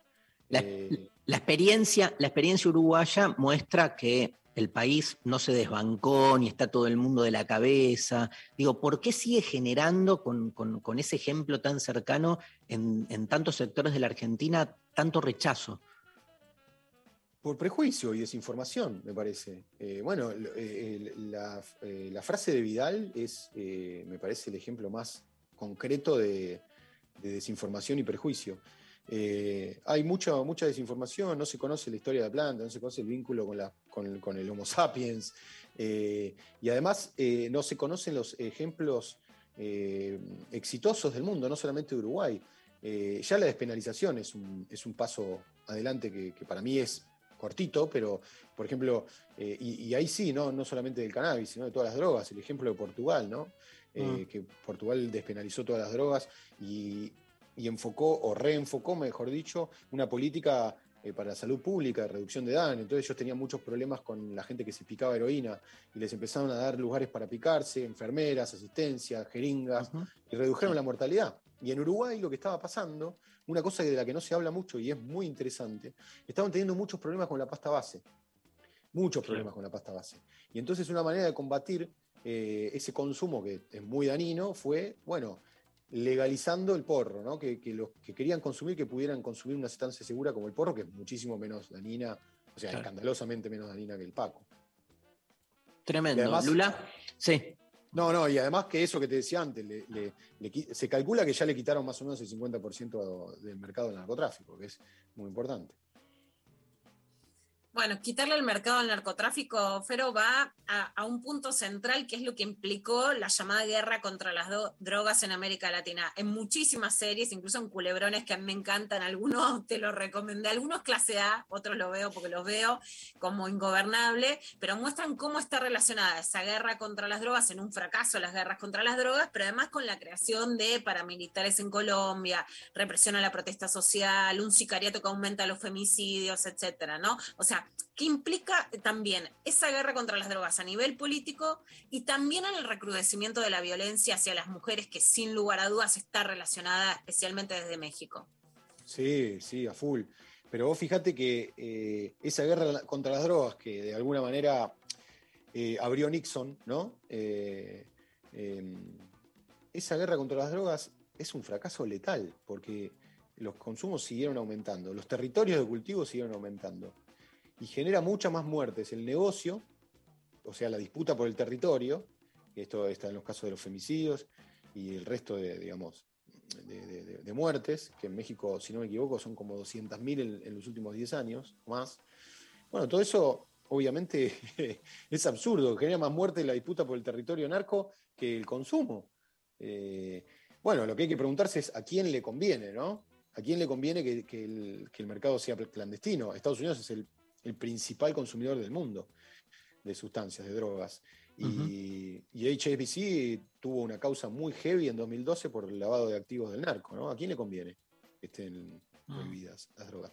HSBC, que pertenece a la banca internacional, banca internacional que bloqueó las operaciones eh, eh, de compra de cannabis en la farmacia de Uruguay. Vos en Uruguay, bueno, en California, en Estados Unidos pasa lo mismo. Vos tenés que comprar eh, en efectivo, no podés comprar con tarjeta. Bueno, ¿A quién le conviene todo eso, no? Te hago, este, se, se va terminando la, la entrevista, aparte Fero está ahí como recuperándose, este, así no abusamos de su tiempo. Te hago una pregunta personal. ¿Con qué volás más? ¿Con un buen churro o volviendo a revivir el 25 de enero de 1978, fecha clave cuando Independiente vence a Talleres de Córdoba 1 a 0, ¿no? Este, con Eh, tres jugadores. Empatamos ¿Qué? 2 a 2 y el empate nos, nos, eh, nos Ah. permitía ser- salir campeones. No solamente le ganamos a, a Talleres, sino que le ganamos a la dictadura. Claro, porque era era el equipo de Menéndez, ¿no? Era el equipo de Menéndez y el árbitro estaba más comprado que, que, que porro en Uruguay. Eh, no, igual yo tenía eh, 15 días de vida, así que vuelo más con un buen churro. Que ahora, bueno, por cuestiones de salud lo estoy, estoy más limitado, pero, pero bueno, sí, las dos cosas. Aquello Pero es una- un un es una droga. Es una droga. El fútbol, el, el rojo es una droga, ¿o no?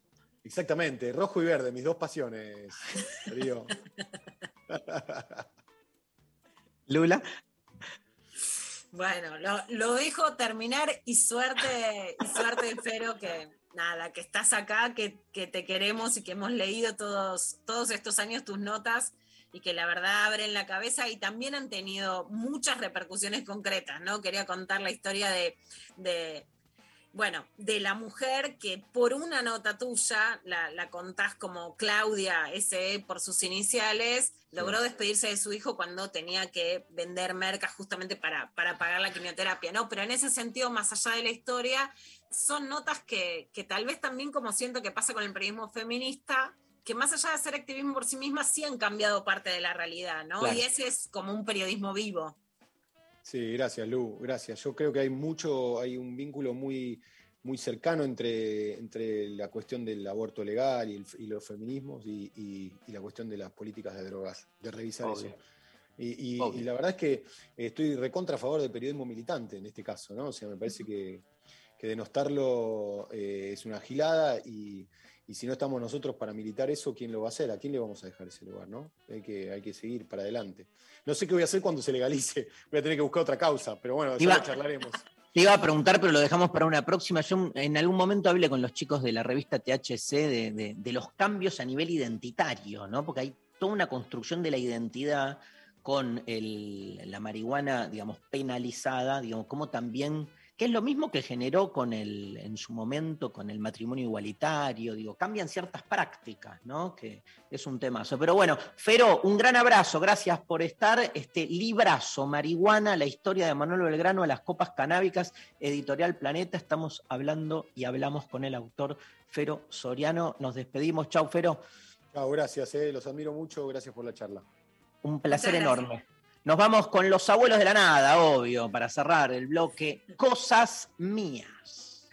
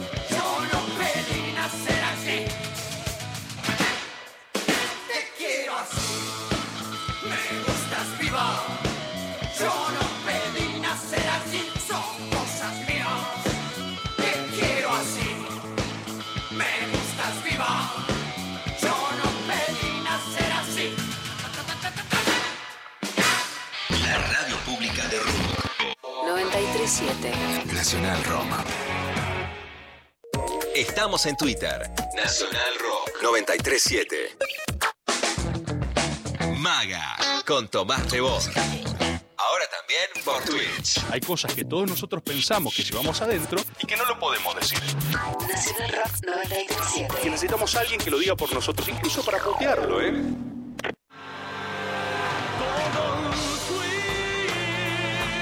Todos fuimos. Todos somos.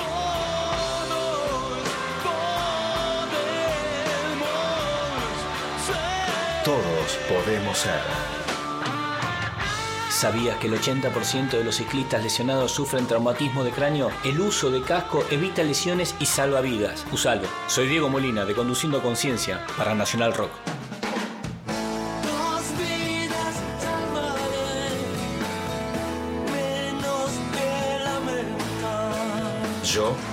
Me comprometo con la vida. En el capítulo de hoy, un atajo a chancha vía circuito. Los jueves a las 20, Atajo. Atajo.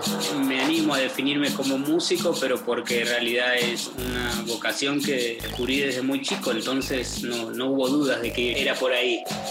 Albina Cabrera te invita a recorrer lo más fresco de la música alternativa iberoamericana. Jueves, 20 a 21. Hola, soy Pedro Chancha Vía Circuito y estás escuchando Atajo por Nacional Rock 93.7, la radio pública de Argentina. Hace la tuya. 11 39 39 88 88. Nacional Rock. Abren un paréntesis en medio del día. Hola. ¿Qué tal? Vieja me ponía pasamontaña. A todos nos ponían, che. ¿Cuánto frío una hace, joda, boludo? claro. Y a lo mejor hacía mucho más frío en nuestra época, ¿eh? Yo recuerdo Sí, el invierno sí, sí, más perdón, frío, obviamente, Pero para taparte todo. Natalia, calentamiento global, había más frío cara. en el invierno, Agujerito totalmente. de los ojos nada más. Y el resto todo lana en la cara. Me están jodiendo que es la Antártida. Lunes a viernes de 13 a 16. Calu Bonfante, Diego Ripoll, Nati Carulias. Hola, ¿qué tal? Yo vivía en Ramos, o sea, salía de mi casa con calefacción, me subía a un bondi, todo tenía calefacción. Llegaba al colegio, tenía calefacción. Pero la palabra te lo dice, no es para Gran Buenos Aires. Claro, claro. Pasa montañas. O sea, es para cruzar los Andes. Esa raro. porquería. Divertirse la tarde está asegurado. Hola, ¿qué tal? Hola, ¿qué tal? Por 937 Nacional Rock.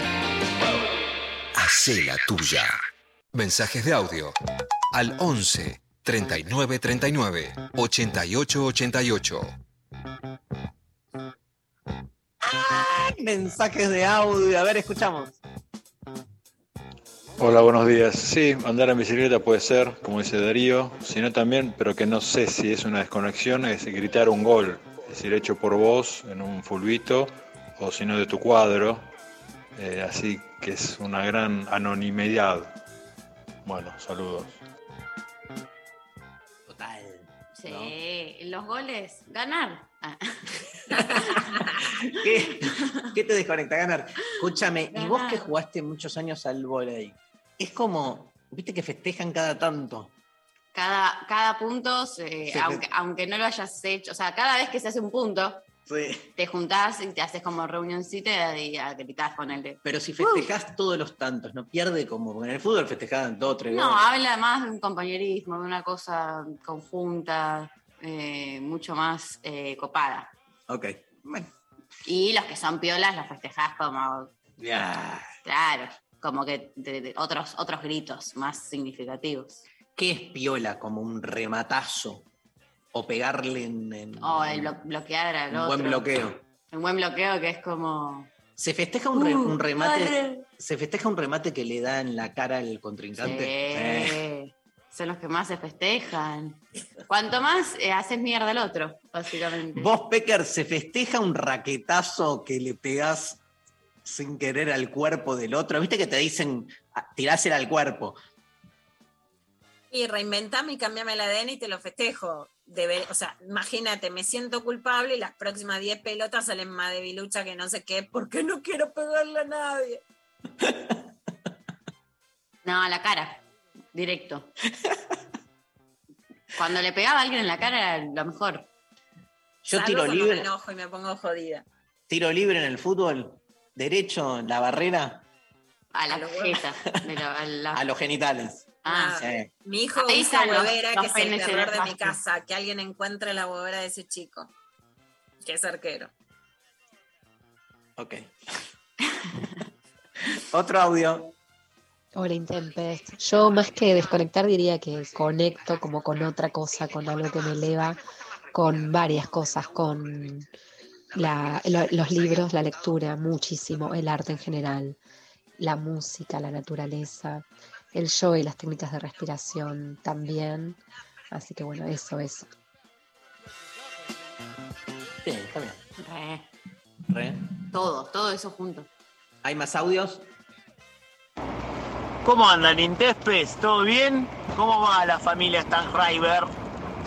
Acá Emma, escúchenme. Cuando quieran yo les acerco, ¿eh? Repostería canábica y algunas otras cositas. Tengo mi microemprendimiento bien underground hace más de 10 años ya. Besos. Ahí está. Mira. Hola, Emma. ¿Cómo estás? Hola, Emma. ¿Cómo estás? Maipú 555 es No la sé. dirección. No sé si No sabemos si es legal. que se comunique con la producción de este programa por mensaje privado. Miki Luzardi, poné en el sobre y manda. Miki, Miki. Bueno, muy buena onda, Emma. Sí, grosso. Sí, Escribinos si no al Instagram. dale. Emma, capo. ¿Tenés para leer algo? Sí, ten- ¿qué cosas? Sí, mensajes. Me quedé pensando en Emma. Eh, Yo ya te hice la gestión con el emprendimiento, te quiero decir. Gracias, Lula. Verde chocolate. Perfecto. Em, ¿Qué dice la Chenchi? La Genchi dice, por ejemplo, bueno, andando en bici, dice Sole. Otra, copiona, Sole. Copiona. Sole copiona. otra persona acá nos dice escribir, bailar, cantar, mirar memes. Sí, mirar memes también. Mirar memes también. Me gusta. Bailar. Estoy por volver a clases de samba brasileña. Ay, qué lindo. ¿De Zumba? ¿Eh? ¿Clases Zumba de me qué? encanta, pero samba. Samba, samba. De entre zumba y samba y. ¿Qué?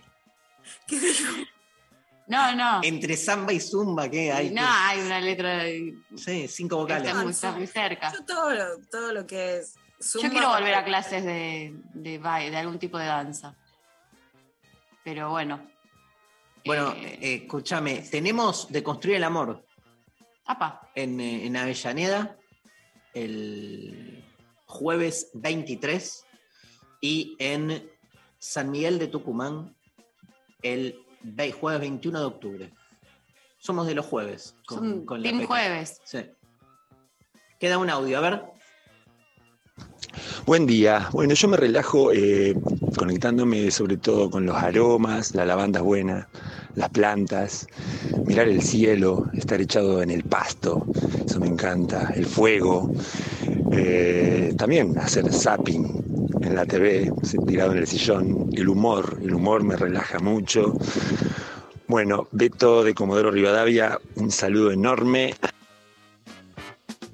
A mí me relaja mucho ir a Comodoro Rivadavia. Ah. Es un lugar este, que es especial. Voy a estar yendo a Comodoro Rivadavia eh, para la Feria del Libro, que ya se contactaron conmigo, que la van a hacer a principios de noviembre. Así que feliz de volver para allá. Pero hay algo en ese océano, ¿sí? No tiene playa Comodoro, bueno, está el, el puerto, es chiquito, pero hay como una especie de- de costanerita este, que está, nada, está buenísimo. Hay, hay algo en ese paisaje de un océano como que pega duro, mucho viento, la ciudad que se va, Comodoro para el que fue, recordará, se va elevando, es como una especie de cerro. Eh, amo ese lugar. Creo que de los que más fui desde que Mira. empecé a, A dar- girar. a girar por el, por el país. Eh, así que bueno, un gran abrazo ahí a Beto. Eh, todo lo que es jardinería es re un sí. momento de desconexión. Como... Sí, yo creo que la grieta, Maru, es si te desconectás con eh, desde el consumo o saliendo del consumo. Tipo, yo me armé esa grieta, como te desconectás viendo series, consumo. O te desconectás más onda zen, como Respirando. justamente respirando, yoga, como por fuera del consumo. Eh, yo- soy, yo soy un poco de las dos. Porque a veces sí me desconecto desde el consumo, pero mucho consumo me consume. Buena. Eh, José Naroski. ¿hay, ¿Hay un audio más? A ver. ¡Qué grandes que son! Hola, Eva. ¿Cómo estás? Aguante Emma. Emma, Emma. Gran jingle. A ver, vamos de nuevo. Uno, dos, tres. Hola, Emma. ¿Cómo estás? Entrega. Entrega, Emma. bueno, te leo un par más. Dale. Eh, acá nos dicen, ambiguamente desconecto y conecto cuando acompaño a mis hijas en sus estudios. Entro en nuestro microcosmos, debatiendo el macro juntas. Abrazos, Eugenia de Lanús. Hermoso. Me encanta. Sí, sí, la, la relación con los hijos es, es, es un espacio que queda como fuera. Hay como una detención también ahí porque nada, te entregas. Eh, me desconecta el gym, hacer fierros a morir y después relajar con una ducha hirviendo. Mira, Me gusta. Ducha, yo también soy team ducha hirviendo. Como Team. Ducha hirviendo, Team. Ducha hirviendo. Y aceitito, jaboncito, Cremita. cremita. comidita. Picadita. ¿Qué más? Eh, bueno, eh, leyendo, durmiendo la siesta al sol, nos mandan por acá. Eh, no, ojo con quedarse dormidos al sol también, depende la hora. Porque esto hay que decirlo, hay que tener cuidado. Yo soy muy eh, de tenerle mucho respeto solar, al sol. protector solar. Sí, muchas horas, o sea, no- depende que si te dormiste una siesta de 25 minutos, bueno, hasta ahí creo que zafa, pero de una hora durmiendo una siesta al sol, Tengo eh, otra grieta. Protector solar 50 o 30. no, hay No, gente que usa mucho 50 y, menos. 50 y siempre, todos los días, como dice Dada Latina. Ahora, nuestra influencer de la piel. Hay que ponerse todos los días. ¿En serio? Y medio que sí, ya a esta altura el planeta está tan hecho poronga que. Yo hace unos años fui a, a una dermatóloga, me acuerdo, que me hizo como unos retoques así en la cara y me dijo, bueno, vos por tu fisonomía tenés que usar esto. Y me tiró siete cremas que me implicaba como todos los días, tipo, te lava los dientes, te pone tres cremas, como no. Hay una conducta, hay una disciplina que para los que somos así, tipo proto hippies, nos cuesta, ¿viste? Bueno, pero- pero... esa es una grieta que con María nos conocemos esa, esa fase. A mí me cuesta la disciplina, pero eso me encanta. O sea, si me dan siete, quiero tener diez, porque Mirá. me fascina, porque me relaja. Igual podés, en vez de ir directo a las 7, empezar con una. Todos los Incorporar días. una crema todos los días. No, Sí, era como cada vez que salís a la calle, ponete una crema porque el sol, Sí. por tener una piel tan blanca, pero mira si voy a estar. Es, fácil. Es limpieza con jaboncito. Un humectante puede ser con un serum, si no querés no, pero como te suaviza. Y protector solar todos los días antes de salir a la calle. Perfecto. Corta la 8. Corta la Acá otro mensaje dice, hola a todos, me desconecto de una buena siesta después de tener buen sexo. Sí, sí. El sexo estuvo muy subestimado acá, No ¿eh? pareció, No es la primera vez. Es la primera vez que la Y gente. no, ni siquiera es el sexo, es la siesta de después del buen sexo. Yo no sé si estamos decayendo o estamos, Estamos decayendo. que hay vida más allá del sexo, pero ya hablamos Estamos de-. O las dos. Estamos deserotizados. Bueno, se nos, se nos va el programa. Mañana vuelve la Inca a lo intempestivo. ¡Vamos! Bravo. Nos va a hablar de su libro Peronismo sobre la juventud no vuelve. Está de invitada. Ah, Está de invitada Qué la lindo. Inca. ¿Lo leíste? Sí, lo empecé a leer. Está bueno, ¿no? Está increíble, recomendadísimo. Eh, la verdad, está, o sea, como que entré, me leí 55 páginas de un tirón, algo que no hice nunca en la vida con nada. Así que eh, a todos es muy recomendado. ¿Que hay ganadora? Hay ganadora Laura, que nos mandó el audio contándonos cómo cantando, cantando en la ducha se relaja y tiró ese ah al Sí. final. Es, ese pseudo orgasmo logró concitar nuestra atención. Así es, así que la producción se va a contactar con ella para eh, coordinar la entrega del libro Marihuana, la historia de Manuel Noguera, no, a las copas canábicas. Bueno, nos fuimos. Evangelina Díaz, un placer. Lali Rómbola, Mariana Collante, Pablito González, el equipazo de lo intempestivo. Eh, nos vemos mañana. Nos vamos con Aretha Franklin. Qué lindo tema, Pablo, ¿no? Rolling in the Deep. Ah. Qué tema tremendo para cerrar la mañana de hoy. Chau, Lula. Chao, Darí. Nos vemos María. mañana. Chau, María. Hasta mañana. Adiós. Esto fue Lo Intempestivo.